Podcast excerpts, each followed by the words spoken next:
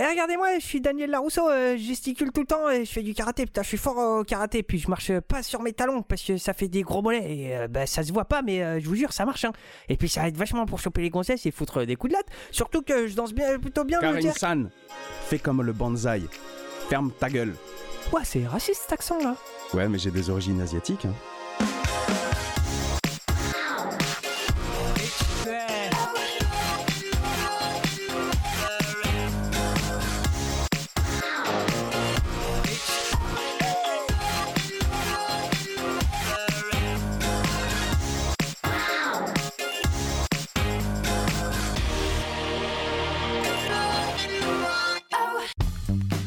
Bonjour et bienvenue dans les spoils du culte. Je suis Julius. Et je suis Karim. Les spoils du culte, c'est le podcast qui analyse les sagas de la culture populaire et qui ne va pas se retenir de spoiler, mais épisode après épisode. Donc, passé cet instant, il vaut mieux avoir vu les œuvres ou s'en foutre. Bonjour Karim. Salut Julius, comment ça va? Eh ben, ça va bien. On peut souhaiter une bonne année à tout le monde maintenant. Exactement, bonne année, bonne santé, Oui, du podcast, du rire. oui. Et puis tu remarqueras que pour une fois, on a enregistré le précédent avant le, le changement d'année et on l'a vraiment diffusé avant le changement d'année. Ouais, ouais. Et celui-ci, on l'enregistre tout de suite après, hein, Après. cette nouvelle année, et on le diffusera assez rapidement aussi. Eh, on tient nos délais maintenant. Oh là là, c'est fou. Bon, je vais pas. Il y aura toujours un risque avec nous. Hein. Prenez pas ça non, pour non, mais acquis, hein. souli- écoute, il faut souligner euh, un- ce peu de professionnalisme. Oui, quand il y en a, exactement. Exactement. Comment tu te sens aujourd'hui? Eh ben écoute, euh, ma foi, euh, ça va très bien. Et Oui. toi, ça, les fêtes, euh, ça t'a rechargé les, batteries- les batteries? De quoi? Cette fin d'année ou ce film? Oh euh, tu veux attaquer tout de suite? Bon, parce que la fin d'année, vu qu'on a eu deux jours fériés qui tombaient euh, pendant les week-ends, bon, je me suis pas tant reposé que ça, donc je suis un petit peu claqué quand même. Ouais. Mais par contre, ce film, bah, tu vas le dire mieux que moi d'ailleurs. Ah bah écoute, euh, c'était pas ouf. Bon, euh, c'était long, c'était long pour rien. Moi, il y a un petit truc que j'aime bien, mais bon, finalement, ça représente euh, même pas un quart du film. Après, les deux premiers étaient cool, donc euh, on, on avait, enfin, en tout cas, surtout moi, j'avais des attentes. Ouais. Bah, il y a certains trucs qui sont marrants. On nous prend à contre-pied sur euh, sur deux trois trucs, mais ouais, c'est ça met énormément de temps à se lancer et euh, ça nous divertit euh, trop rarement. Bah écoutez, on sait tous de quoi on va parler. Karate Kid 3, Karate Kid 3. de Karate Kid partie 3 aux États-Unis et Ouais. au Québec, Karate Kid 3, le moment de vérité 3. Ouais. Il y a deux fois le chiffre 3. Parce que ça aurait pu être Karate Kid 3, le moment de vérité 4. tu vois. oui, pas- le moment de vérité peut-être, 1, on sait euh, plus. on sait plus. Le film date de 1989. Il arrive trois ans après le, le précédent. Ouais, ouais, ouais. Il dure 1h50. Donc bizarrement, il est plus court que les deux précédents, qui avaient bien euh, 1h55, 2h Ouais. quasiment. Et il paraît beaucoup plus long. Disons-le. Effectivement. C'est toujours John G. Avildsen qui est à la réalisation et à la musique. On a toujours notre copain Bill Conti. Ouais, on prend les mêmes et on recommence. Ouais, faisons tout de suite un point sur la musique de euh, Bill Conti. Ouais, pas ouf. Elle est là, on s'en fout un peu. Alors, c'est toujours la même recette. hein. Il y a toujours les petites Ouais. flûtes euh, asiatiques. euh, Oh, c'est Bah, c'est aussi plat que, que le, le film en, en lui-même. Il contribue à rendre le film plat. Ouais. Donc au casting, nous avons toujours Ralph Macchio, alias Daniel Larousseau. Nous avons toujours Pat Morita, alias Maître Miyagi. Nous avons le retour, cette fois pour de bon, de Martin Mhm. Cove, ou Martin Covey, on sait toujours pas, alias John Kreese. Et nous avons quelques nouveaux. Ouais. Thomas Ian Griffiths, dans le rôle de Terry Silver. C'est un peu euh, le, le- le highlight de ce film. hein. C'est le- Ouais, le, ouais. gros coup de cœur de ce film. Son personnage est assez euh, fascinant. C'est la partie sucrée du film. oui, un petit plaisir malsain à le voir jouer. Il y a ensuite euh, Sean Canan qui joue Mike Barnes et Robin Lively qui joue Jessica Andrews. Et je tiens à rajouter qu'il y a le fils du réalisateur, je me souviens plus de son prénom, Oh. mais en tout cas il s'appelle Avildsen, et il joue, euh, donc en VO c'est Snake, en français c'est La Vipère. Ah, le petit con avec sa chaîne en or? Ouais. Ouais, ok, je vois. Et donc, ben, on l'a vu en VF pour finir cette trilogie, toujours dans la même lignée, dans le même élan. Et ben là aussi, on a un petit casting euh, pas dégueulasse, même si euh, tout le monde ne revient pas. Ouais, bah on peut le dire tout de suite. Le doubleur de Pat Morita n'est plus le même que sur les deux précédents opus. C'est ça, c'est ça. Bah, C'était Roger Carrel et ça n'est plus Roger Carrel. Ouais. Il a été remplacé par Gérard Hernandez. Alors pour ceux qui se souviennent, c'était la voix de Is No Good dans le dessin animé. Je crois que c'est lui qui faisait la voix du Grand Schtroumpf aussi, en forçant un peu. Oui.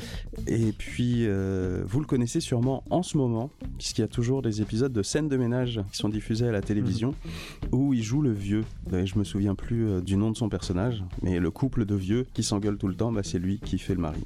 Ouais. On a le personnage de Terry Silver. Sa voix, c'est euh, la voix de Lawrence Fishburne. La voix de Morpheus. Exactement, la voix de Morpheus. Elle est, euh, bah, quand on le sait, on a l'impression de voir Morpheus. Quoi. ouais. Il y avait qui d'autre? Il y avait euh, Mike Barnes, c'est euh, une voix connue aussi. Attends. Donc, alors pour Terry Silver, donc le comédien, c'est Pascal Renwick qui nous a quittés en 2006.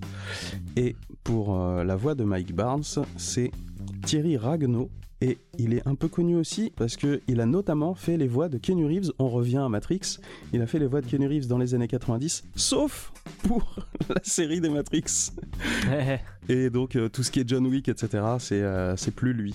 Mais en tout cas, si vous regardez euh, Speed, Dracula, Point Break, etc., c'est bon. Il a fait quelques fois, en tout cas, une petite poignée de fois, en tout cas, la, la voix de Keanu Reeves. L'avocat du diable aussi, c'était lui ou? Non, du coup, dans la liste, je vois pas. Ça arrivait avant Matrix, ça. Ouais, mais après, a- ça arrive hein, que, et particulièrement dans les années 80-90, que les comédiens n'étaient pas encore euh, suffisamment assis pour avoir euh, une seule voix Ouais, attitrée. ouais. Donc des fois, ils avaient deux, trois comédiens qui avaient des voix très proches et qui faisaient euh, la voix en, en VF. Mais on peut enchaîner sur, euh, sur le résumé du film. Oui, Donc, euh, je pense qu'on peut se lancer dans le sprint. ouais, 1h50. ouais, ouais. Je lance le chrono. C'est parti, Julien, c'est à toi. Alors, on va faire euh, un petit peu différemment de d'habitude parce que on reviendra plus en détail sans la chronologie exacte. Mais on va vous faire Ouais. d'abord un petit résumé de 5-6 points principaux qu'on va détailler ensuite. Alors, on commence par un flashback, un résumé tout le long du générique, principalement du premier épisode et un peu du 2. On parle très peu de- du voyage d'Okinawa et on est axé en fait sur euh, John Kreese et euh, le, le- le premier et le 2, plus ou moins vu de son point de vue. Et ensuite, bah, euh, on retrouve du coup John Kreese.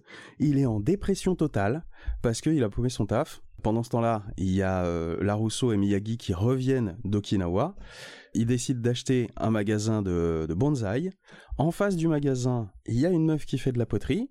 Il y a une petite tentative de dragouille entre Jessica et Daniel Larusso.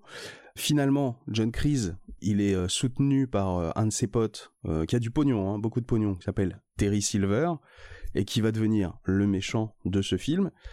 Et puis euh, Terry Silver, il va manipuler la Rousseau pour lui faire croire qu'il est son copain, alors qu'en fait, euh, il bosse en sous-main euh, pour Crise.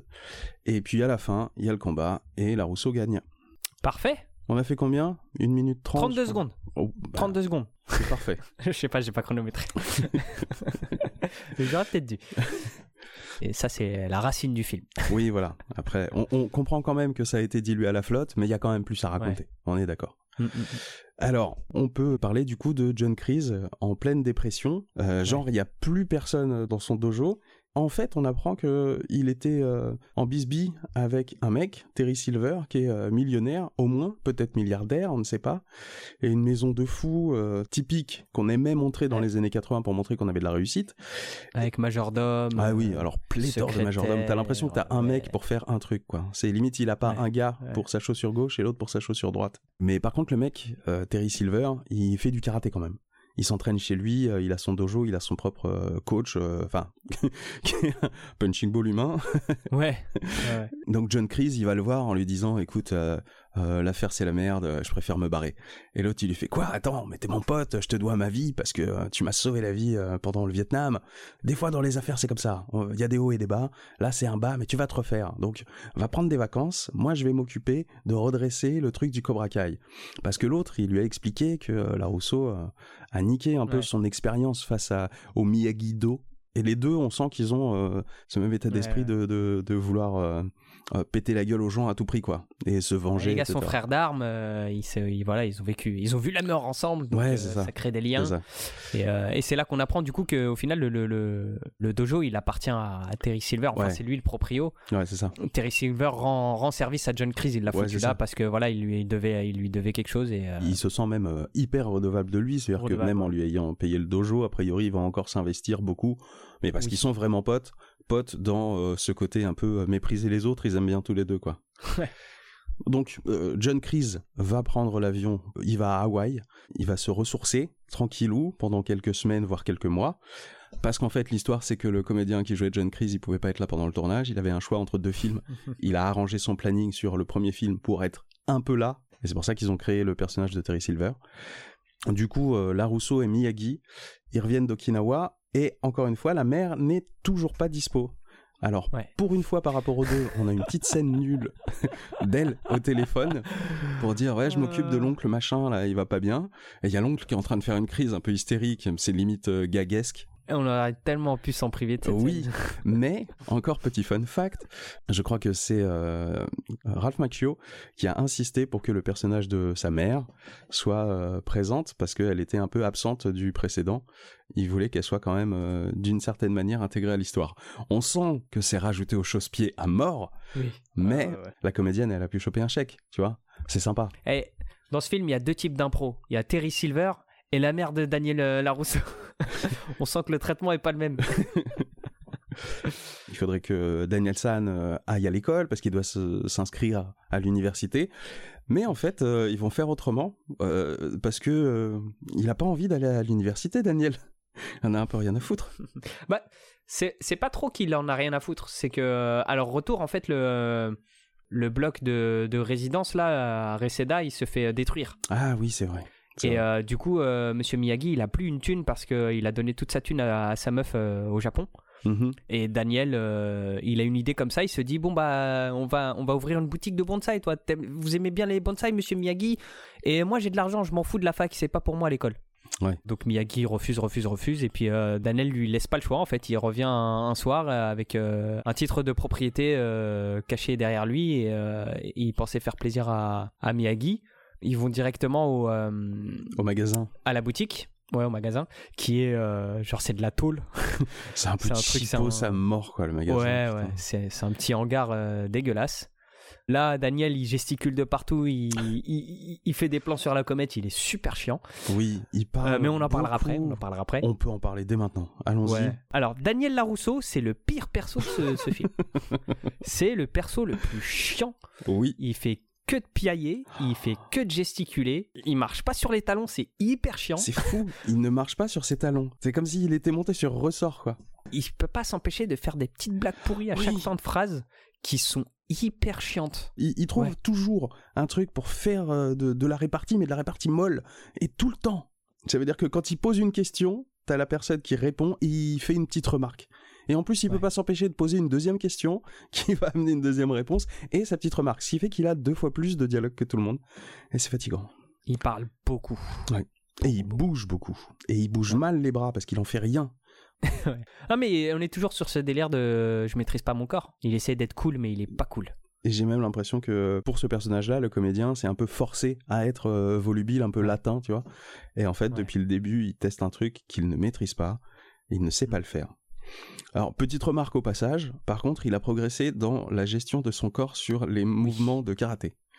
Où là, le karaté est mieux maîtrisé. On va pas dire qu'il est excellent, mais ça va. Il a pris un peu plus de confiance on va oui, dire. oui. Et puis quand il fait les katas avec euh, Monsieur Miyagi, ça va. C'est plutôt pas mal. Ouais ça va. Ça va. Oui, au final, donc euh, ils ont acheté le, le magasin et puis euh, pour faire la déco, pour euh, organiser le truc et tout, ils vont s'approvisionner dans, dans la nature. T'avais posé la question pendant le film. Je sais pas si c'est bien légal ce truc-là. Ouais. Et puis du coup, ils ont besoin de faire de la déco et c'est là où, en face, il y a Daniel San qui va voir, il y a un magasin de poterie et il y a euh, une jeune fille qui est ma foi euh, fort charmante pour lui, tu vois, il est un petit peu euh, Tout à euh, fait. très vite envoûté, agréablement surpris. Ah oui, parce qu'on n'a pas expliqué que du coup, euh, Ah ouais. Kumiko, elle n'a pas pu venir. C'est justement euh, la discussion qu'il a avec sa mère, le peu de temps où on la voit à l'écran. Il parle de Kumiko, comme quoi elle devait venir. euh, Alors, quand est-ce qu'elle arrive? Elle fait Ah non, elle viendra pas parce qu'on lui a offert une place euh, de choix dans je sais plus quel machin de ballet de Tokyo et donc pour sa carrière, elle restera là-bas. Et il est un peu triste, mais bon, ça va. Et il passe vite à autre chose. hein. Et il passe vite à autre chose, parce que du coup, il suffit d'un magasin de poterie en face du, de- du nouveau magasin de bonsaï pour qu'il soit un petit peu euh, bah, prêt à, à créer de nouveaux souvenirs. Et, donc, euh, il se dragouille très vite au début, parce que visiblement, elle a une histoire avec un ex. Et puis, en fait, l'ex revient très vite sur le tapis. Elle est là pour un temps euh, limité, en fait. Et donc, elle voudrait retenter sa chance avec son ex quand elle rentrera. Et donc, pour l'instant, avec euh, Daniel San, ça ne sera que du copinage. D'ailleurs, je sais pas toi, mais euh, j'ai pas trop compris comment on est passé de bonjour, il me faut, il me faudrait un pot pour euh, mes bonsaïs à vas-y, on, on se capte ce soir, on va manger un morceau. Ça a été très très vite. C'était tellement pas fluide. Ouais. C'était du pur rentre dedans, mais au niveau euh, maximum. Alors, ça participe aussi au fait que Daniel San soit chiant, c'est que euh, c'est mal écrit. C'est fou comme les Ouais. dialogues sont nuls et plats, c'est creux. Vu que c'est pas fluide, bah euh, tout paraît heurtant et ça, ça ne marche pas. En tout cas, c'est pas c'est pas agréable. En tout cas, dans cette scène-là, la doubleuse de Jessica, euh, je pense qu'elle a, elle a, elle a fait ce qu'elle a pu, mais euh, Mm.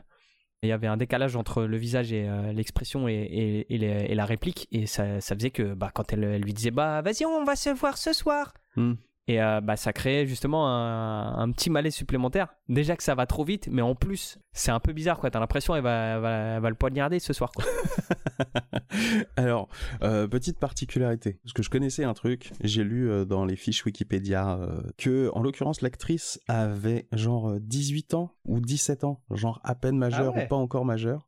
Il devait y avoir dans le premier script une histoire d'amour entre eux, mais vu que euh, Ralph Macchio, il avait 27 ans pour ce film, on dirait vraiment pas. hein. Il a quand même cet Ouais. avantage-là, c'est de paraître très très jeune. Il y avait quand même un un delta de quasiment 10 ans entre les deux et euh, ça mettait la comédienne mal à l'aise. Donc ils ont rafistolé le scénario et je pense que du coup la première scène c'était la première scène écrite avant le rafistolage.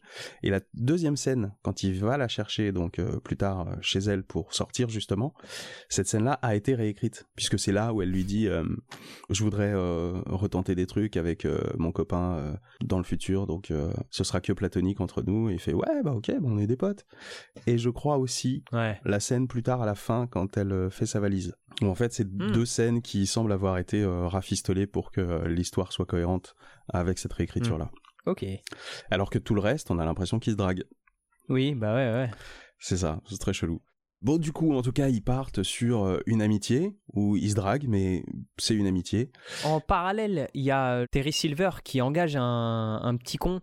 Ah oui, qui est un Et petit but- prodige le- du karaté, mais du karaté violent, visiblement. Voilà, et le but étant de, de le faire participer au tournoi pour qu'il reprenne le titre à Daniel et que Ouais. du coup Terry Silver puisse euh, venger euh, John Kreese Hmm. par rapport à sa défaite de l'année l'année passée. Ouais, parce que vraiment ils se sont mis d'accord pour euh, qu'il lui pète les phalanges, parce que ça aurait Ouais. été euh, pour lui une manière de, récupérer la face. En tout cas pour John Chris, c'était euh, quelque chose de marquant dans sa vengeance, puisqu'il s'était ça. pété les phalanges dans les vitres des bagnoles. Et en parallèle, il, il lui demande à lui et donc à Viper de faire un peu de grabuge dans la boutique de Daniel et Miyagi. Oui, c'est pour inciter Daniel à signer, euh, pour accepter de Voilà. participer et remettre son titre en jeu.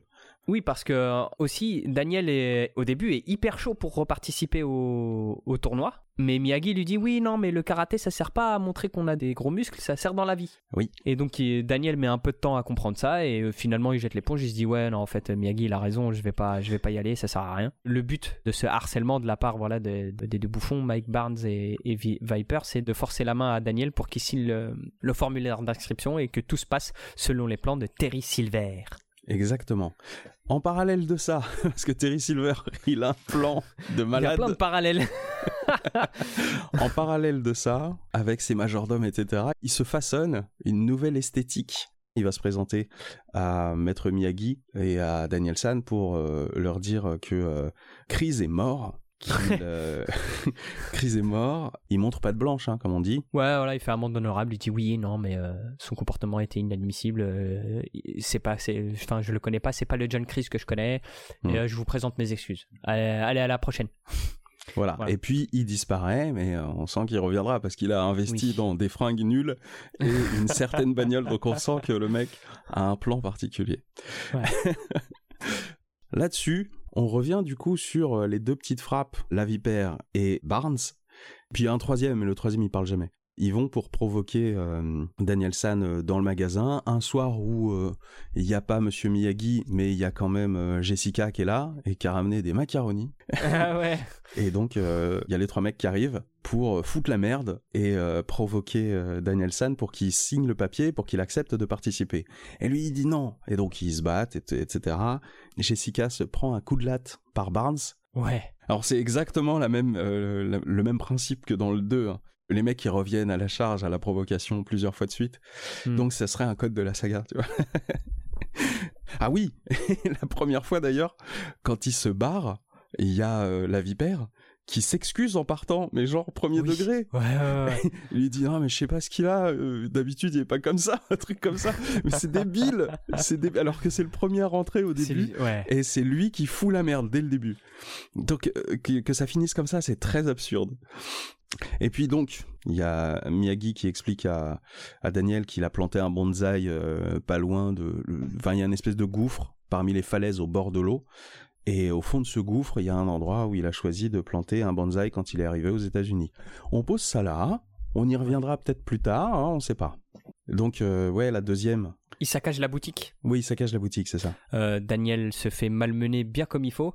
Mhm. Et là, par contre, euh, Monsieur Miyagi intervient. Il arrive, il corrige tous les petits voyous qui euh, connaissent tous le déplacement insta- instantané. Ils se téléportent tous dans la voiture. oui, Une fois, une qu'ils se sont pris euh, une baffe de Miyagi, ils font du drift pour dire Ah, t'inquiète pas, on va revenir. Ils font trois fois le tour, euh, sur trois fois le tour ouais. de la rue. Et après, ils se barrent. Et là, donc, euh, Daniel euh, et Miyagi euh, repartent, ils rentrent chez eux. Et, mais sauf qu'en arrivant chez eux, bah, les bonsaïs ne sont plus là. Ils ont été volés par les voyous.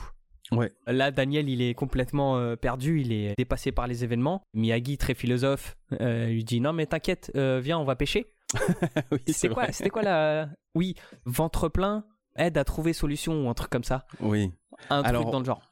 Mais par contre, on, on peut en parler de maintenant. Pas tant de, de philosophie à la con. Non, non, non, non. non. Beaucoup moins que dans le 2. C'est ce que je te disais après le film. Ouais. Là, le karaté, il solutionne pas grand chose. Hein. Ah non. Non, non, non. non. Là, le karaté, il fout la merde, au contraire. Oui. Mais bon, derrière, Daniel décide d'aller chercher le, le bonsaï, justement, dont on parlait dans le gouffre. Il arrive à convaincre euh, Jessica parce que, bien entendu, quand il est entré dans son magasin de poterie, il y avait une photo d'elle avec son ex qui faisait de l'escalade en milieu Oui. naturel. Elle faisait une descente en rappel. Donc, ils vont faire la même chose, une descente en rappel dans le dit gouffre pour aller chercher le bonsaï. Donc, ils y vont. euh, Il y a quelques petites péripéties. Sauf que Daniel, bah, c'est sa première en, en descente en rappel, donc euh, il glisse, il fait tomber le bonsaï dans l'eau de mer. Il se précipite tout en bas pour le récupérer, ils arrivent à le sauver, et au moment de remonter, il n'y a plus de corde. Ouais. Parce qu'il y a les trois petits cons qui ont tiré les cordes. C'est ça. Donc euh, il se crie dessus, et puis euh, la marée monte forcément, donc euh, Daniel, il a plus le choix. Il accepte de, de signer le, le papier.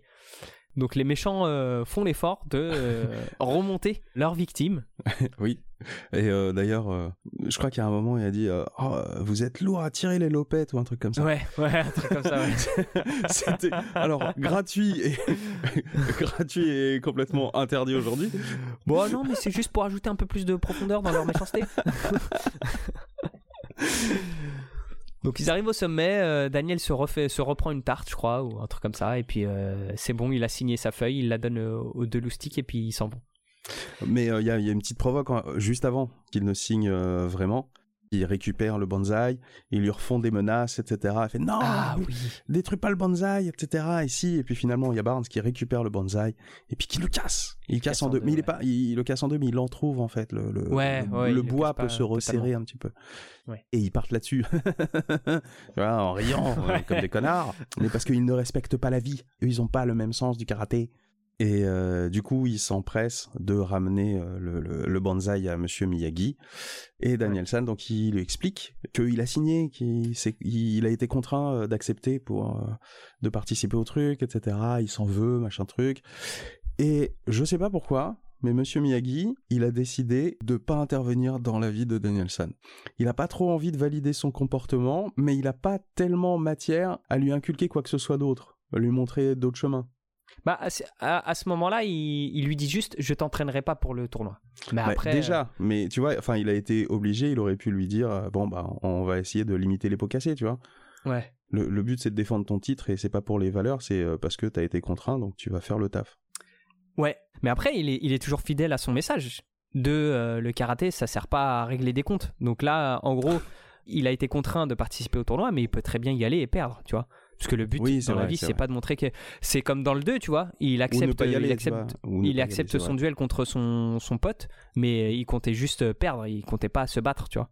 Mhm. Donc là, euh, moi je trouve qu'il est plutôt cohérent dans, dans ses choix, euh, Miyagi, pour le moment. C'est vrai que plus tard, après, ouais, c'est un peu, c'est un peu abusé. Il voit, pour il moi, c'est un- peu là où ça, où ça commence à glisser. C'est pas une grosse incohérence, mais c'est un petit truc du genre, euh, Ouais. c'est ton ami, quoi. Euh, Ouais, ouais. C'est pas si méprisable que ça. Bref. Hmm.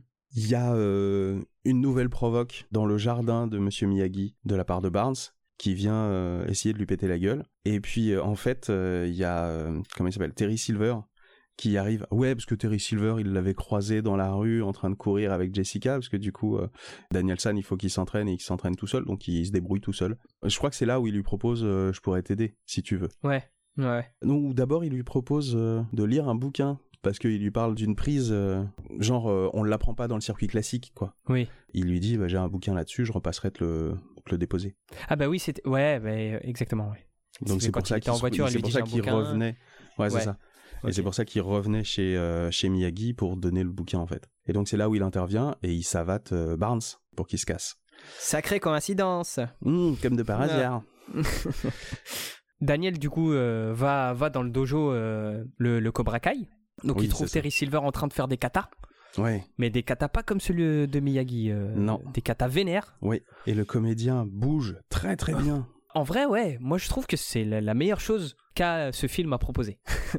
Bah, ce Terry comédien. Silver, il est trop Thomas Ian Griffiths bouge très très bien. Il est grand. Ouais, Il est ouais. très grand. Il est plutôt carré, mais enfin, vu qu'il est grand, ça pro- la proportion est bien gardée, quoi. Puis il est, il est vachement, il va vachement au bout des choses dans son perso. C'est euh, limite une caricature, mais un peu comme Biff dans le Retour vers le futur, tu vois.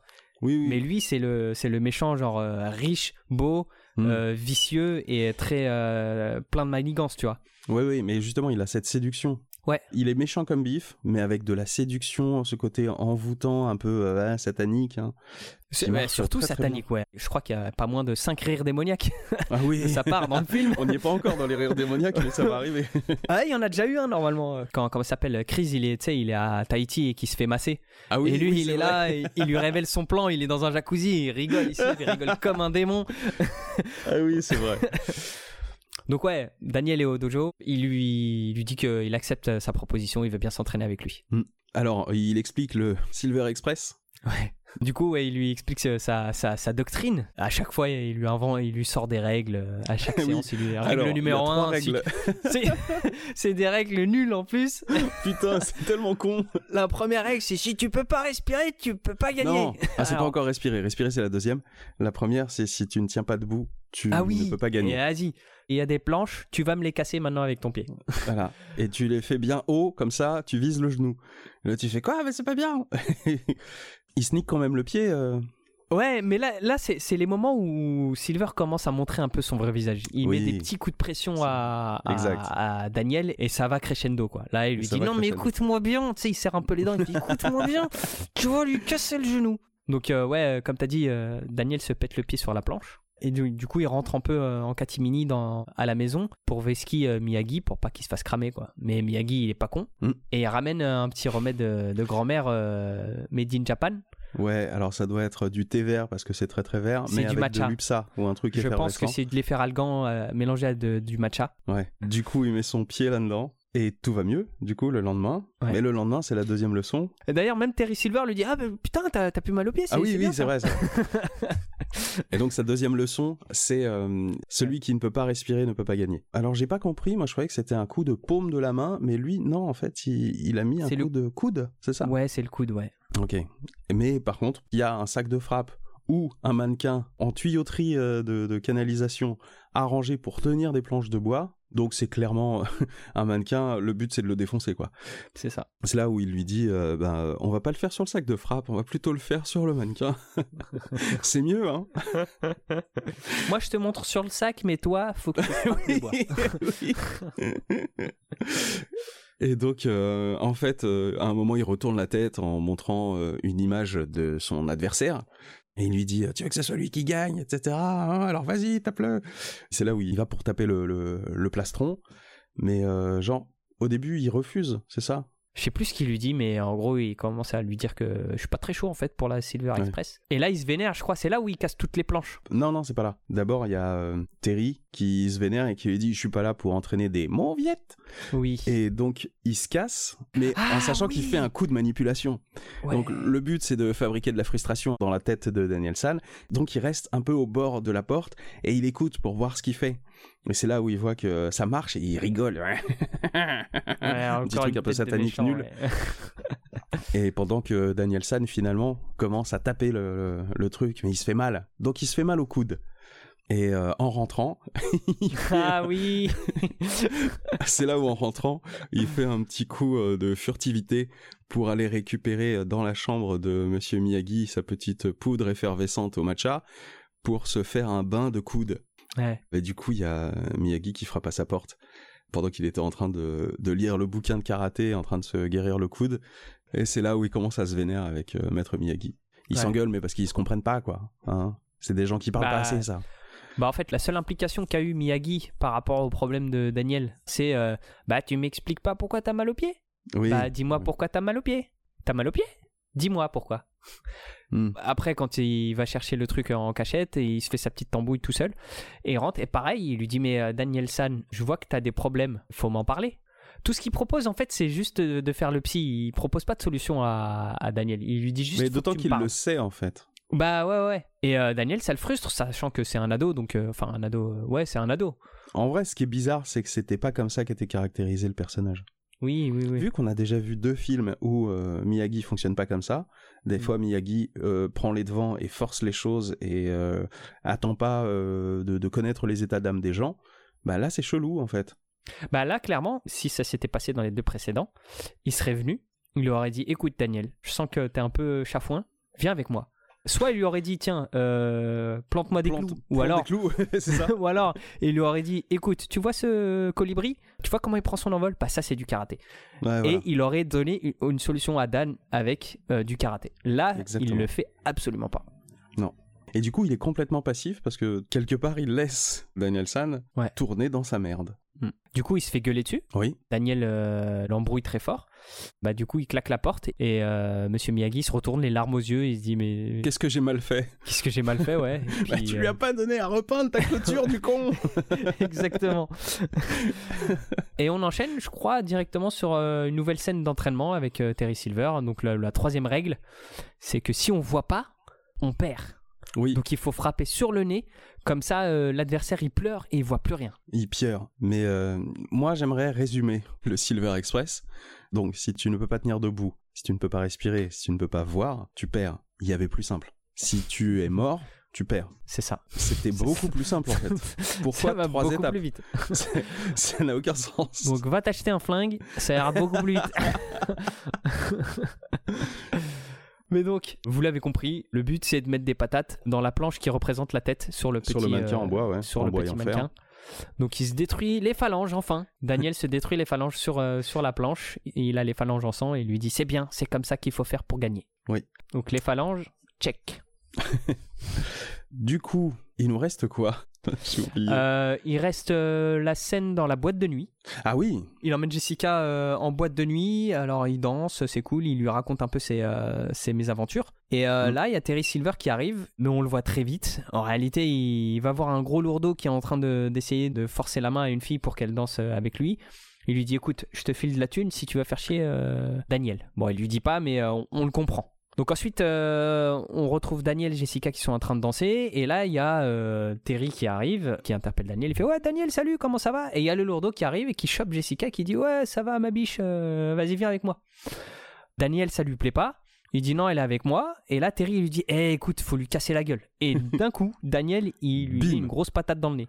Donc il applique la troisième règle du Silver Express. Il le laisse en sang. Là, Jessica, elle est outrée. Elle se dit Mais c'est n'importe quoi. Daniel, euh, ça te ressemble pas, c'est pas toi. Euh, moi, je me casse.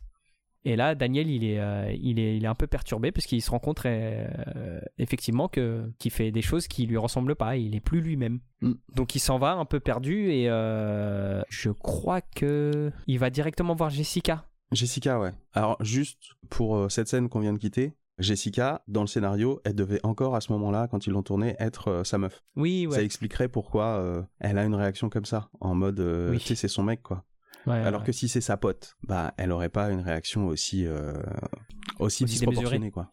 Pareil pour Daniel quand le lourdeau approche Jessica, il s'interpose entre les deux et lui dit non non t'inquiète, elle est avec moi. Oui. Alors après, je me suis dit, ça pourrait passer en mode, Ouais. euh, ils sont potes et ils sont organisés, euh, genre s'il y a un mec qui vient te draguer, euh, je dirais que t'es ma meuf. C'est possible aussi, mais ça semble quand même plus logique qu'à ce moment-là Oui. dans le scénario, ils étaient en couple en fait. Ouais. ouais. Du coup, la scène suivante, c'est la scène qui, je pense, a été réécrite aussi. Daniel San retrouve euh, Jessica chez elle. Elle est en train de remplir sa valise parce qu'elle va partir, manifestement. Elle avait prévu de se barrer juste après la déception. C'était prévu. Elle irait faire sa valise.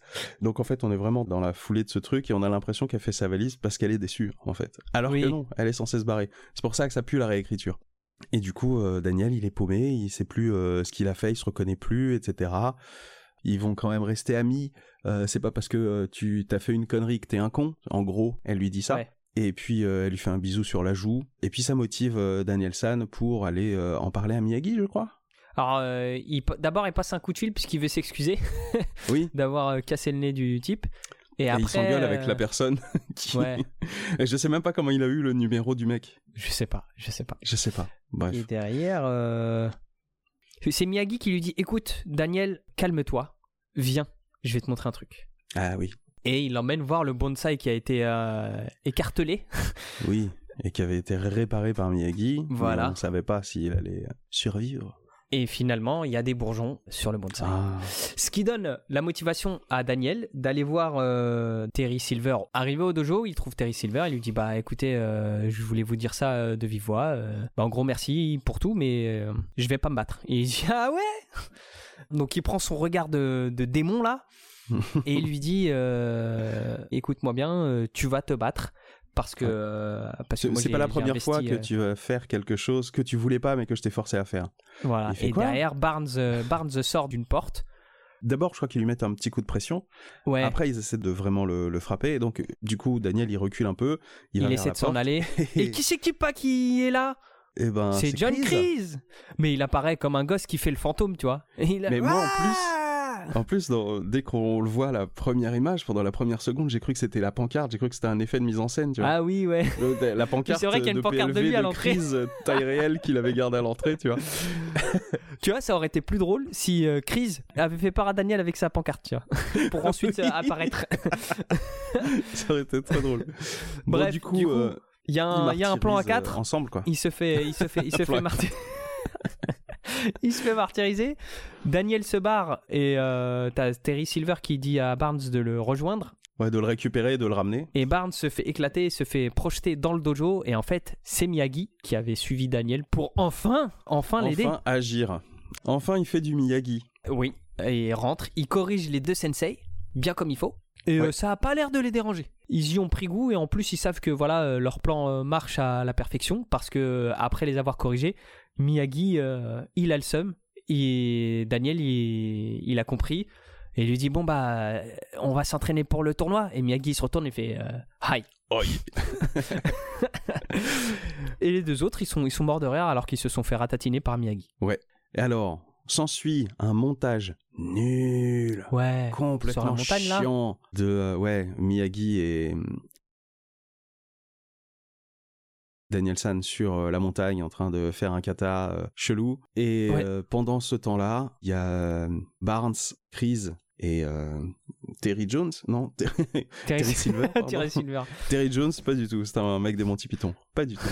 Terry Silver, qui donc euh, s'entraîne dans le dojo. C'est les mêmes cadrages. Ils ont juste changé le t-shirt de Barnes. tout le monde reste à peu près dans les mêmes ça. positions. C'est juste pour. euh, ils ont tourné ça en une heure, quoi. Moi, ça me rappelait un peu Ro- Rocky 4 où euh, tu vois Barnes, il, y a, il y a Mm. toute une logistique, il, a, il a des sparring partners, il se tape, c'est la, la performance, tu vois. Donc ça, c'était euh, Drago. Ouais. Et euh, de l'autre côté, euh, t'as un, un Rocky dans la entraînement nature. un peu plus traditionnel, ouais, avec Rocky qui tire des rondins de bois et qui fait des, euh, abdos dans, dans le chalet. Bah pareil, là, t'as as Miyagi et, et, Danielson. Donc l'entraînement, tout l'entraînement de Daniel, c'est juste faire un kata. Oui, c'est ça. Donc derrière, euh, voilà, petite escapade, euh, on va replanter le, le bonsaï. Donc il y a Miyagi et Daniel qui font une petite descente de rappel dans la, la gorge euh, Oui. du diable, je crois, un truc comme ça. Oui, je crois que c'est démon. la gorge du diable. Ou du démon. Ouais. C'est la gorge du démon. Gorge du démon. Et euh, donc il le replante. Et euh, voilà, c'est cool, euh, la boucle est bouclée. euh, je sais pas quel symbolique il y a euh, autour de ça, mais euh, En fait, euh, ce bonsaï-là, ça n'a été qu'un MacGuffin. Oh, je vais faire un petit peu d'explication de scénario. Ça faisait longtemps. Un MacGuffin, c'est un terme que Alfred Hitchcock a inventé. C'est un objet qui pousse les gens à l'action. Ça peut être plein de choses. Ça peut être euh, la valise qui contient cette lumière dorée, mais on sait pas vraiment ce que c'est dans Pulp Fiction. Ça peut être le gant de l'infinité hein, dans Avengers. Il se trouve que ce bonsaï est un MacGuffin puisque dès l'introduction de on doit aller récupérer ce bonsaï, ça n'a été purement et simplement qu'une suite de situations euh, qui impliquent les personnages quoi. Ça n'a jamais été un gain et ça n'a servi à rien parce qu'il revient à son point de départ. ouais. Donc un pur MacGuffin dans son expression la plus simple. Ce truc n'a servi à rien qu'à remplir ce film de péripéties. Oui, donc j'ai bien fait de dire que la boucle est bouclée. Oui, Exactement. donc après cet interlude euh, bah, inutile, ouais. Bah ça y est, c'est le grand jour, c'est le C'est le grand jour, c'est le grand combat. Et c'est très vite expédié. On a euh, quelques plans pour montrer euh, Silver et Chris sur le bord du tatami, en train de sourire, s'ils sont très contents de- d'eux-mêmes. Ouais. Il y a, euh, pendant ce temps-là, Barnes en train d'éclater quelqu'un sur le tatami. Il est en train de plier la demi-finale. Il a gagné sa place pour le combat final. On y est direct. Ouais, parce que euh, c'était une règle du style euh, le gagnant du tournoi, il se bat que en finale quoi. Je crois que c'était un truc comme ça. Je crois que c'était pas ça dans le premier. Parce que dans le Dans le premier, c'est Johnny non. Lawrence. Ouais, dans le premier non, mais là, euh, genre. euh, Là, ils ont qui- décidé que oui. il remet le mec qui remet son titre en jeu, bah il, il arrivait qu'en finale. C'est exactement comme euh, dans les Coupes du Monde de foot où le pays qui reçoit la Coupe du Monde, enfin qui reçoit les autres pays pour participer, lui, Il il, est qualifié d'office ouais. sélectionné Ouais. pour participer au, au match. Ouais, ouais. Sauf que là, c'est comme s'il était sélectionné directement pour jouer la finale contre celui qui s'est ça. tapé le grand C'est chelem. ça. c'est un C'est un, un de peu abusé. Effectivement. Bref. Donc, pff, ce combat m'énerve. Ah bah ça. Ouais, aussi, on peut parler un petit peu de la stratégie. Il y a euh, Silver qui dit à Barnes, ta stratégie, ça va être de euh, gagner un point, perdre un point. Le but, c'est de faire durer le combat le plus longtemps possible pour faire souffrir Danielson le plus longtemps possible. Et côté Danielson, il n'y a pas de directive euh, spécifiquement. Non. Il va juste faire du Danielson. hein, sur, Fais confiance à ton karaté. Voilà. Alors par contre, l'enjeu fonctionne bien dans le sens où euh, ça met des points, ça perd des points, donc euh, on revient à chaque fois à zéro. Oui. Le truc marche bien, mais le, le film, je m'en fous, donc Le combat est beaucoup trop long. ouais, c'est un peu trop long pour ce que ça raconte. Et bizarrement, tout le monde a gagné en level, il y a un petit peu d'enjeu. Mais vu que le film qu'on vient de se taper est chiant, j'en ai plus Ouais. rien à foutre, quoi. Ah, Après, je suis pas d'accord pour dire que tout le monde a gagné en level. Je Ah, t'expliquerai pourquoi si. après, Par- mais. euh, Par rapport mais- au premier, bah, tu peux le dire maintenant. Bah, euh, en fait, à la différence par exemple du 2, quand il y a le combat à la fin contre le, le- le- le japonais, Daniel, tu sens qu'il met en pratique absolument tout ce qu'il a appris. Ah oui. Là, Je il je arrive, voulais en parler, ouais. il ne fait rien. Son karaté n'a aucune identité. Non, et si oui, c'est ce ça, il n'y a rien d'iconique et Ouais. à aucun moment on a appris quelque chose de particulier qu'il a réutilisé. Alors qu'on en parle, hein. tu sais, le, le coup du héron, là, tout ça de- dans le 1, le- euh, je crois que c'est Terry Silver qui en reparle ou, euh, ou John Kreese, à un moment donné, je sais plus, ils discutent, et, euh, mais il y a quelqu'un qui, qui se fout de sa gueule en disant Ouais, c'est pas avec ta technique du héron que tu, Ouais. vas, tu vas gagner le tournoi, tu vois. Oui, oui. C'est Silver. Mais tu vois, les seules techniques qu'il a appris, c'est celle de Silver. Ouais. J'aurais trouvé ça cool qu'il les réutilise autrement, tu vois, en mode. Miyagi-Do.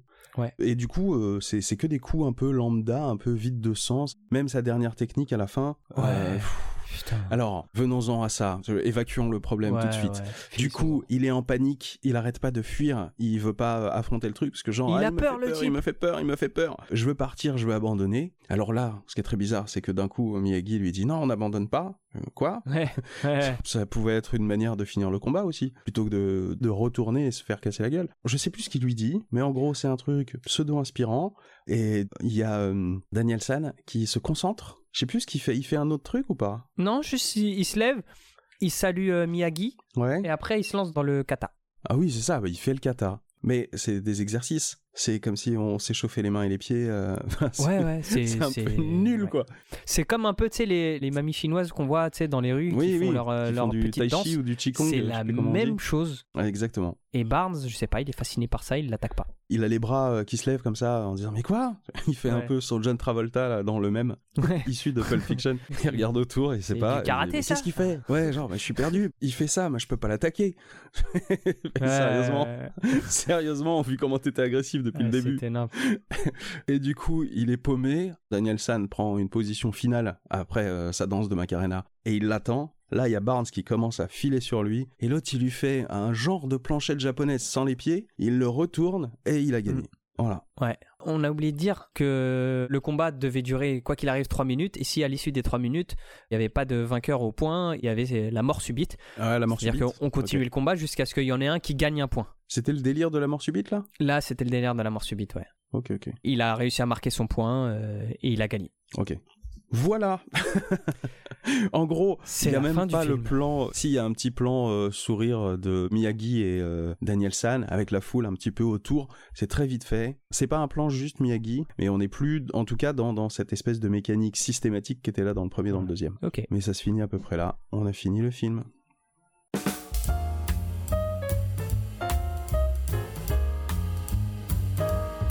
Alors, qu'est-ce qu'on en a pensé?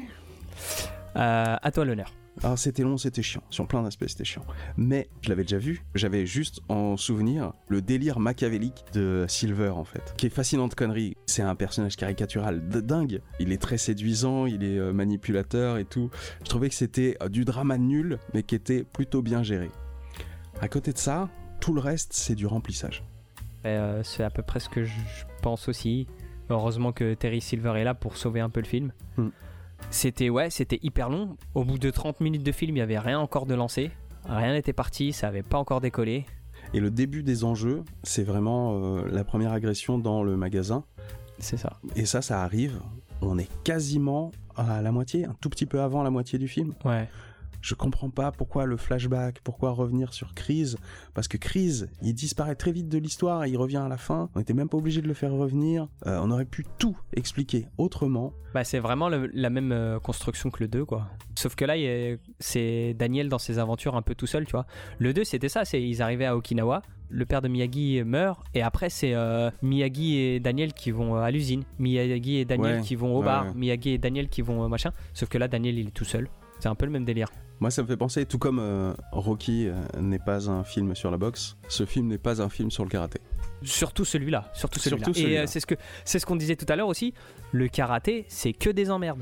Oui, alors, Euh, bah, Tu vois, il n'y aurait pas eu de karaté dans la vie de Daniel. Ce film, il aurait été hyper paisible et encore plus chiant, j'avoue. c'est vraiment karaté générateur d'emmerdes. bah, ça nous ferait une transition toute trouvée pour la suite. Est-ce que Ouais. tu avais autre chose à dire sur ce que tu penses du film? Pour aller dans, ta, dans la transition, ouais, il y a certains codes qui sont bousculés et du coup, c'est plutôt bien, mais c'est largement euh, pas suffisant pour rendre ce film euh, sympa. Ouais, non. Que- Non. Mais par contre, tout comme dans le 2, ils avaient décidé de changer, chambouler un peu les codes. Là aussi, ça sent qu'ils ont essayé de faire autre chose. Pour moi, le personnage de Terry Silver et tout ce que ça englobe, en vrai, j'aime bien. C'est vraiment sympa, mais le seul reproche qu'on pourrait le- leur faire réellement, c'est que en voulant faire autre chose, ils oublient un peu l'ADN du premier. Ouais, c'est ça. C'est ce qui fait que la saga un peu euh, pique du nez, quoi. Ouais, ouais, c'est ça. Mais sur cette trilogie, en tout cas, vraiment, la fin est pas au niveau du premier, même pas au niveau du deuxième. Moi, je trouve vraiment que le deuxième, je lui pardonne beaucoup de choses, et je trouve que là où ils ont pas été euh, suffisamment karaté, ils l'ont compensé par une espèce d'ambiance, hein, qui est pas spécialement japonaise. hein. Encore une fois, ça avait Ouais. été tourné à. Ouais. Mais il y avait euh, un délire, une ambiance, quelque chose euh, qui avait du cœur, quelque part. que là, euh, sa folie, son hystérie, ça rend le truc euh, un petit peu over dramatique. Mais c'est le seul truc. Puis un truc que tu avais dit aussi qui est très très à contre-courant de- des deux précédents, c'est que là, c'est Daniel qui fait faire des choses à Miyagi. Ouais. Alors que jamais ça devrait être dans ce sens-là, tu vois. Du coup, les codes de la saga, Ouais. bah, le coup spécial, on l'a dit, on le redit, son kata, son kata Ouais. nul là.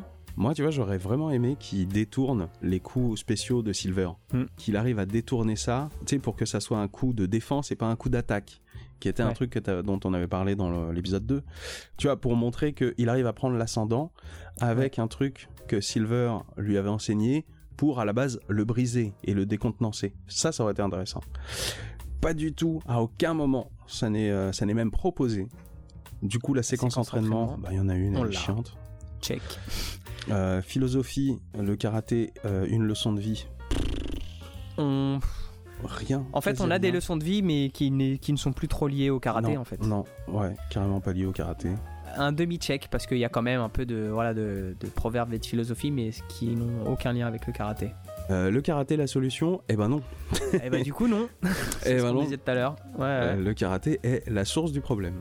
Du coup, faire des trucs nuls qui rendent bon au karaté, ben zéro. Je crois qu'à un moment, il n'y a pas une scène où Miyagi il présente un ballet et genre, tu sais, du genre, il arrivait avec une leçon en lui disant Attends, je vais te montrer un truc, Daniel San, tu vois, pour, euh, pour ton prochain combat. Et genre, c'est le moment où euh, Daniel San il est vénère contre lui et il se vénère encore plus et il se barre. Putain, ça me dit rien. J'ai presque l'impression qu'il y avait une volonté de montrer que, ouais, on pourrait le faire, mais on va pas le faire. Ouais, concrètement, il y a celui-là, on peut le rayer. hein. Et puis du coup, le, le ou les Love Interest, et ben, Ah bah celui-là aussi, on peut le rayer. Hein. bah ouais, dans le sens où euh, dès le début, ils ont, enfin on l'a expliqué, mais euh, Hmm. ils, ils étaient partis pour en faire un Love Interest, et euh, finalement, ils restent copains. Je trouve ça bien, mais je trouve ça bizarre que la meuf se barre. Enfin, ils auraient pu la faire rester et elle est euh, avec Monsieur Miyagi à côté, mais en mode pote. Pourquoi est-ce Ouais. qu'ils ont décidé finalement de la faire euh, partir? Là aussi, hein, ça devient un espèce de MacGuffin. C'est pour ça que comme elle est là, on peut mettre euh, cette espèce de crevasse dans laquelle il faut aller en varap. Parce que si elle n'était pas là, il aurait fallu trouver une autre excuse. Le personnage est pas très très consistant. Ce qui est dommage, parce Ouais. que moi je trouve que l'actrice est cool. L'idée d'en faire une pote aussi est cool. Ouais, et puis elle est plutôt fraîche dans le sens où euh, c'est un personnage un peu euh, positif et euh, qui a une influence plutôt saine pour Ouais. Daniel. Donc ouais, c'est un peu dommage d'avoir fait ça. Et rappelons aussi que Yukie, non? Si, Yukie, Yuki Yukiyo. Yukiyo, Yukie, peut-être ne viendra jamais aux États-Unis, puisqu'on Ouais. en parle à peine. Soit on a oublié la fin du 2 et, et que c'était pas d'actualité qu'elle vienne aux États-Unis, Bah c'est ça. soit ils ont changé de ils ont changé euh, leur fusil d'épaule. C'est vrai que ça aurait apporté une mécanique différente de Miyagi euh, en train de de- d'organiser sa vie de couple. Bah au moins le fait qu'il soit en retrait, ça aurait été plus accept- euh, acceptable. Genre euh, ah, c'est vrai. Écoute, moi, Daniel, euh, t'es marrant, mais euh, moi maintenant j'ai des responsabilités, euh, j'ai ma meuf, euh, vas-y, dégage. J'ai ma meuf, j'ai du temps à lui consacrer. hein. Elle m'a attendu depuis tout ce temps. Faut quand même que je Voilà, donne- faut que je rattrape, faut que je rattrape. Je, ouais, faut que je lui donne euh, l'impression qu'elle a pas perdu son temps pour rien. Quoi. Euh, Faut que je ouais, donc le voilà. karaté. Les katas. Et elle, elle va m'apprendre la cérémonie du thé. Exactement. Ils vont faire le Kata Sutra. Oh, Oh allez Eh, tu l'as? Ouais, je l'ai, Eh je ouais, possède tu cette l'as. référence. Il ne nous reste plus qu'à noter euh, Oui. le film, Exactement. Le barème. Moi, j'en ai un en tête. Est-ce que t'en as un? J'en ai un, mais je préfère que tu le dises en premier. Eh ben, écoute, en Silver Express, voyons. En Silver Express, très bien. Moi, j'en aurais Bah, proposé un, mais il était nul. Je te le dis quand Ah. même. J'aurais proposé qu'on le note en. Euh, ça aurait pu, mais je trouve que Silver Express. Le Silver Express, c'est euh, pas mal. C'est voilà, c'est le, le cœur de ce, de ce film. c'est là où le film décolle. ah oui, à partir de là, il est bien. Ouais. Ah moi je vais donner euh, je vais donner 3 Silver Express. Ouais, attends, on avait donné combien? Ah, Je suis toujours plus gentil, mais j'ai envie de donner un 4. Si je me souviens bien, j'avais donné 5 au précédent. Ouais, je donnerai un 4. Voilà, pour le Silver Express, ce fut Express. Oui, la, la nostalgie, ça se justifie. Excellent.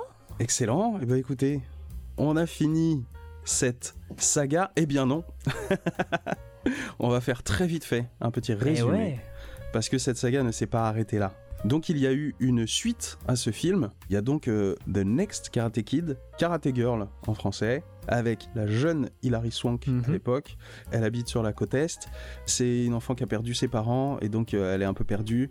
Mais son père lui avait appris le karaté et donc euh, sa grand-mère elle l'a elle recueillie. Elle a du mal à l'éduquer donc elle fait un deal parce qu'elle connaît Miyagi. Miyagi c'était un pote à son mari et en fait son mari avait appris le karaté avec Miyagi. Son mari avait appris le karaté à son fils, qui était le père de Hilary Swank, et donc le père avait appris le karaté de Miyagi à Hilary Swank. Waouh.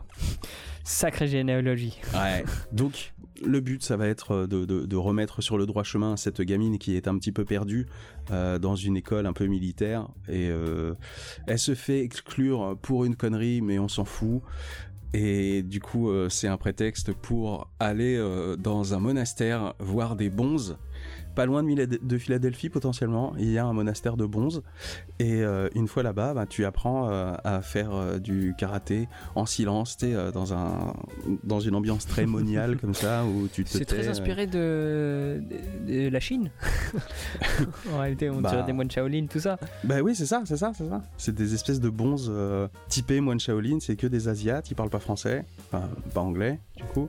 C'est un peu le même esprit, sauf que là on essaie de, créer le truc avec euh, une, une meuf plutôt qu'un mec, parce qu'ils se sont dit, euh, le mec, on avait rincé le, concept. Les méchants sont débiles, puisque c'est euh, des, des élèves de l'école qui sont militaires et qui veulent absolument juste casser les couilles. Ils servent qu'à ça. Et il y a un surveillant général qui est joué par Michael Ironside, le sosie américain de Jean-Pierre Bacry. Et, et euh, je sais pas si tu vois qui c'est Michael Je Ironside. vois qui c'est. Je vois qui c'est. À cette époque-là, en tout cas, il a souvent fait des seconds couteaux, des mecs euh, un petit peu en second rôle, euh, mais toujours des mecs vénères. Souvent des hommes de main comme ça qui sont là pour Ouais. casser des gueules. Mais lui, il le fait bien parce qu'il a un charisme de dingue. J'adore ce mec. Et bien sûr, à la fin, il gagne et on s'en fout. Ouais, ouais. Mais il respecte pas mal des codes de- quand même de la saga. Euh, alors attends, on va les reprendre. Coup spécial, Il y a le je coup spécial. souviens pas. Tu sais, c'est celui où euh, elle doit sauter d'un- d'une Ah plateforme à oui, une autre. si, si, si, exact. J'étais en train d'y repenser. Si, le coup spécial, effectivement. où elle apprend à sauter depuis euh, un rocher et c'est, je crois, un coup qu'elle réutilise à la fin. Donc oui, Voilà. il y a un petit peu plus, à la limite, il y a presque plus de codes respectés dans cet épisode-là que Oui. dans le 3. Ouais, ouais. Et effectivement, le karaté est la solution, il y a encore de la métaphore. euh, il lui fait faire des trucs nuls euh, pour euh, lui apprendre. Il n'y a pas de love interest, je crois. Si, il y, a un mec, euh, euh. il y a un mec dans l'école euh, qui menace de se faire virer euh, comme elle, donc c'est un peu un mec en, en demi-teinte, parce que les, les- ceux qui se font pas virer, c'est tous les lèche-culs de Michael Ironside. Mhm. Ok. Donc voilà, quand t'es un lèche-cul, t'es un méchant, et sinon si t'es un mec bien, t'es un mec un peu cool des années des, des 80s, 90s, Ouais. et ben euh, t'es un peu le rebelle quoi. Yes. Alright. Voilà. Et la saga continue. Parce qu'il y en a encore eu un autre. Euh, bien longtemps euh, après. Alors, Mm. il- je sais plus quand il est sorti. Peut-être en 2010, je crois. 2010, ouais. Donc, il s'appelle euh, tout simplement Karate Kid. Mhm. Et là, euh, en fait, c'est un peu un reboot. Cette fois-ci, le, le héros, c'est le fils de Will Smith, Jaden Smith, qui s'appelle Dre. Oui. Et c'est exactement le même pitch que le 1. Ah, c'est le même que le 1. Ouais, ouais. Donc là, on a fait le petit blanc, on a fait la fille, et là, on fait le, le Renoir. Donc euh, la, la maman de Dre euh, se retrouve euh, mutée en Chine. Donc là, par contre, on remplace le karaté par du kung-fu. on remplace Monsieur Miyagi par Jackie Chan. Le déroulement est, identique au, au 1, donc ils arrivent. Dre est pas à l'aise, il aime pas, il est pas d'accord avec ce déménagement, il lui arrive des emmerdes, il se fait tout de suite martyriser. Il y a un problème dans l'appart, il va voir du coup Monsieur Han, joué par Jackie Chan, qui remplace Monsieur Miyagi, c'est le concierge. Pour contrer un peu ce harcèlement, il va voir une école de kung-fu et bien entendu, c'est l'école où se trouvent euh, ses agresseurs. Un prof qui est exactement euh, la copie conforme de John Kreese, mais euh, en version chinoise. Et donc c'est exactement les mêmes événements, il se fait poursuivre. Monsieur Han, donc euh, Miyagi chinois, intervient pour sauver Dre. Dre lui dit Moi je me fais harceler, euh, apprends-moi le kung fu. Il lui dit Non, cool, le kung fu c'est pas fait pour euh, se battre. Monsieur Han, il se rend compte qu'il va pas pouvoir s'en sortir sans se battre. Et là, il voit l'affiche du tournoi. Il dit Bon, bah voilà, le petit il va se battre là. Et puis d'ici là, vous le laissez tranquille. Bien entendu, il y a un love interest. Donc il y a une petite chinoise qui joue du violon. Par contre, ça joue un peu sur le délire de euh, Roméo et Juliette. Donc euh, la culture fait qu'on pourra jamais être ensemble, mais au final, ça Ouais. va marcher. Monsieur Han fait faire des trucs nuls à Dre pour qu'il apprenne le kung fu. Par contre, cette phase d'entraînement, je la trouve à la fois moins bien et meilleure que celle de- Exactement du ce premier. que je me suis dit. Parce que pour vous expliquer les choses, Monsieur Han lui fait faire juste des mouvements avec la veste. Donc il lui dit euh, pose la veste par terre, ramasse-la, accroche-la, porte-la, enlève-la, pose-la par terre. Et ça pendant genre peut-être 3 semaines, un mois. Le petit, il fait que ça. Donc déjà, euh, à 12 ans, au bout de 5 minutes, tu pètes un câble, tu te casses. Lui, il, est, il a tenu un mois, c'est incroyable. Tout ça, c'est un build-up pour que, à la fin, comme dans le premier Karate Kid, Dre, il dit J'en ai marre, c'est bon, de toute façon, ça c'est pas du kung fu, vous vous foutez de ma gueule, moi je vais me faire défoncer au tournoi, vas-y, je me casse. Et là, il lui dit Mets ta veste Mais j'ai pas de veste, euh, qu'est-ce qui se passe? Il lui dit Mets ta veste Et là, il commence à faire le mouvement comme s'il allait mettre sa veste, et en fait, c'est du kung fu. Sauf que, forcément, euh, la chorégraphie, c'est Jackie Chan, donc c'est hyper bien fait. Et le petit, bah, en 5 secondes, il sait faire du kung fu, et ça donne lieu à un petit affrontement, genre de 30 secondes, entre Jackie Chan et euh, Jaden Smith, mais hyper bien chorégraphié. Mm. Et donc voilà, euh, le petit est prêt. Ouais. Donc derrière, on finalise un peu son entraînement, ils vont dans les montagnes, pareil, dans un temple Shaolin, pour qu'il voit la technique secrète. Alors, petite apparition de, de je sais plus, Maggie Chung, je crois Non? Bref, c'est c'était qui, une Maggie des Chung? comédiennes euh, qui jouait avec lui dans Polystory. Ah, ok, je savais C'est pas. elle qui regarde le serpent. D'accord.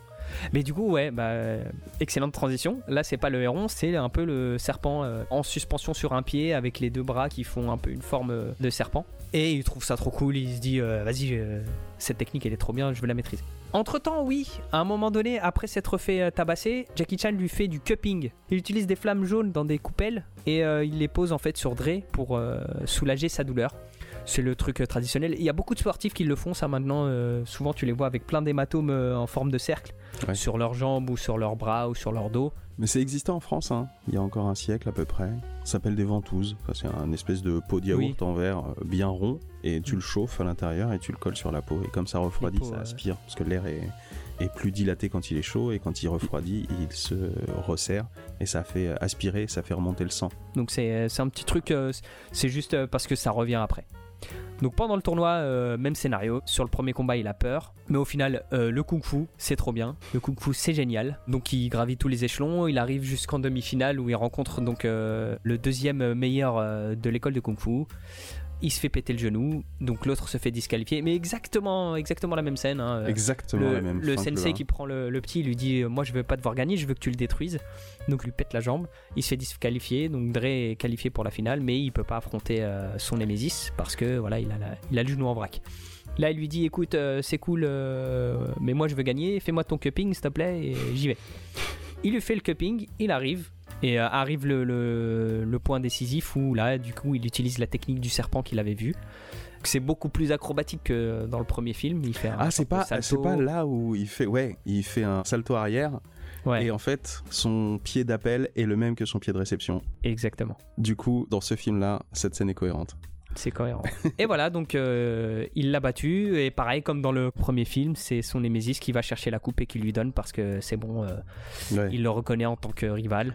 Et euh, le film s'arrête là, je crois. Oui, Pareil. je sais plus s'il s'arrête sur un sourire de Jackie Chan, mais euh, il s'arrête là. Et derrière, euh, on enchaîne sur euh, une chanson de Justin Bieber featuring Jaden Smith au rap. Voilà. Ok. Euh, forcément, il y a Jackie Chan. Le kung fu, ça marche hyper bien. Les chorés sont hyper bien faites. Et dès qu'il y a Jackie Chan ou du kung fu, le film est cool. Ouais, mais c'est très similaire à ce qu'on avait Ouais. déjà vu hein, à certains moments dans le Karate Kid originel. La petite différence, c'est que euh, Daniel San, il avait quoi 16 ans, 17 ans? Là, il a quoi Entre 11 et 12 ans, je crois. Ouais, puis euh, le petit, c'est une tête à claque. Moi, il me, il me fait chier. Oui, non, mais j'ai envie de le baffer aussi. chiant, ouais. Ouais.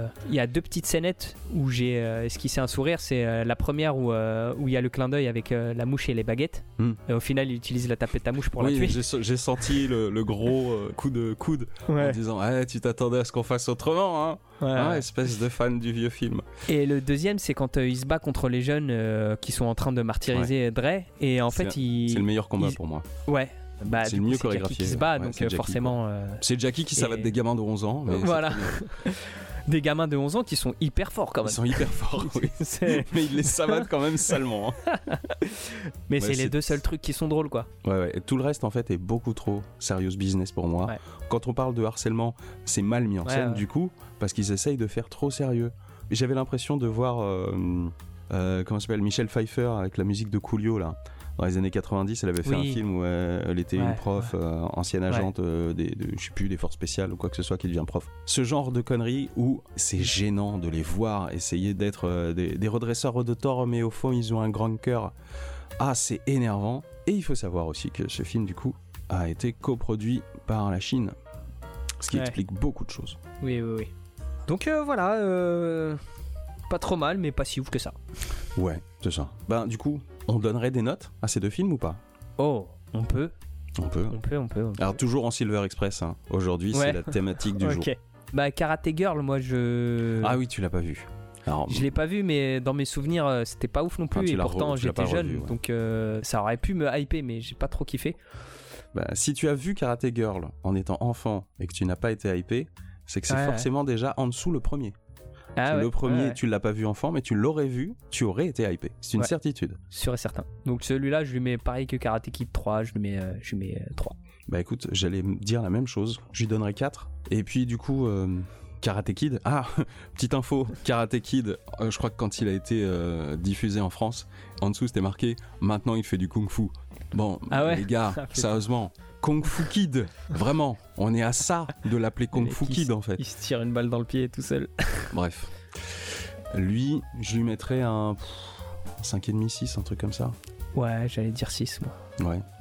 C'est pas un mauvais Karate Kid, il est pas horrible, il est juste un petit peu trop sérieux. Enfin, il se prend beaucoup au sérieux dans Ouais. ce qu'il veut raconter, mais il le fait mal. Et, euh, et puis n'est pas John G. Avildsen qui veut. Donc, Mais au euh, moins- voilà. Au moins, bon après, c'est dur de, de ne pas suivre les codes quand on, on fait exactement la même chose. Mais Ouais. il y a un code qu'on n'a pas noté et qu'il fait parfaitement, c'est que le personnage principal est hyper relou. oui, c'est On a envie de le tarter. Je pense que c'était pas voulu comme un code, Voilà. mais ça le devient quand même. on est dans les clous. Et bien cette fois, je crois que c'est terminé. C'est vraiment la fin. Ouais. Alors, sur une note moins joyeuse, et juste avant de Oui. se dire au revoir, je voulais faire un petit clin d'œil à un de nos collègues de podcast qu'on a rencontré Ouais. l'année dernière. On avait enregistré chez lui Qui Pour faire un, un- épisode. un épisode où c'était euh, la séance de l'invité, où on avait regardé les Teen Titans. Donc un gros merci et un gros euh, salut à Flashou, parce qu'on a appris il y a quelques jours qu'il nous avait quittés, juste après Noël et juste avant le jour de l'an.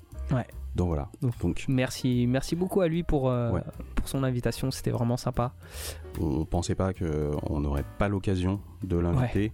On aurait aimé euh, trouver euh, une occasion de, de, de l'inviter, de euh, partager quelque chose à nouveau avec lui sur notre terrain à nous. Ouais. On n'a pas eu le temps de s'organiser pour euh, le faire euh, suffisamment tôt. Donc voilà, encore merci. Et, euh, Puis vous- si vous voulez, vous pouvez aller réécouter sur son podcast la, la séance de l'invité, notre épisode, et puis tout ce qu'il faisait à côté hein, sur top5.fr. Ouais. Je sais pas pendant combien de temps ce sera encore en ligne. dur d'enchaîner après ça, mais. Dur, ouais, dur, dur d'enchaîner. Mais bon. il fallait le dire parce que ça, Ouais. nous, ça nous a touché, donc euh, on voulait en parler.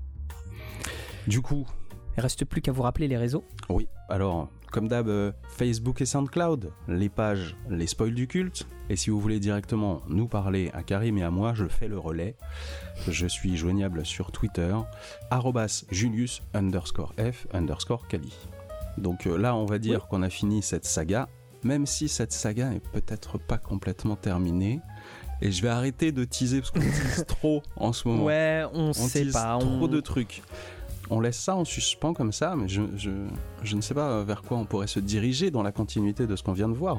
Voilà, laissons trois points de suspension. Mhm. En attendant, bah forcément, on va bosser sur une nouvelle, euh, une nouvelle saga. Ah, comme on dit hein, chez les jeunes, hein, ça arrive dans les bacs, euh, lourd, lourd, lourd. On sait déjà, hein, Ouais. et on va pas vous le dire. Non, on sait déjà Pas de sur quoi on va alto enchaîner. teasing. Il y aura une autre saga, ça c'est sûr. Il y aura une autre saga. euh, Alors, j'ai envie de dire un seul truc. La prochaine saga, c'est euh, une saga qui compte plus d'épisodes que vous n'en avez eu sur la saga Karate Kid. Oh, Je pense qu'on eh, peut dire ça. Ça, c'est du teasing. Ça, c'est du teasing de fou. Attends, on va refaire Fast and Furious? Ah, j'avais trop envie de me refaire euh, toute la compile. Euh, nope. non, non, non. Euh, Bon, allez, on vous laisse là-dessus parce que là, on tire vraiment sur la corde. Ouais. Allez. ouais. Des gros bisous et puis à bientôt. À très bientôt. Portez-vous bien et euh, cool. Et bonne année encore une fois et cool Karim. Allez, salut. Ciao.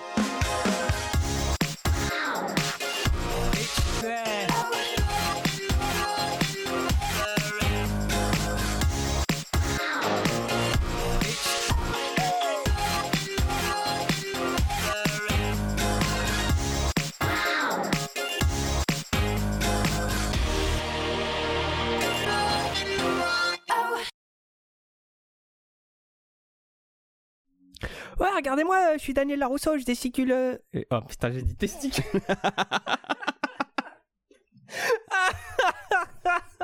Allez hop, du bonus. Allez hop, le, le blooper. Tu le sens, le blooper? Je dis Shifumi et on crie soit pierre, soit feuille, soit ciseaux. D'accord. Shifumi, Pierre. Yes, J'ai gagné. Enfoiré. bon, bah, tu commences. Allez. Alors, il explique le Silver Express, Ouais. qui est une vraie blague du coup, parce que les trains, euh, on les appelle les express aux États-Unis, et euh, ils sont souvent en métal euh, aluminium brossé, quoi. Donc ça fait un peu Silver. euh, Mais c'était pas le nom du, du train dans James Bond là?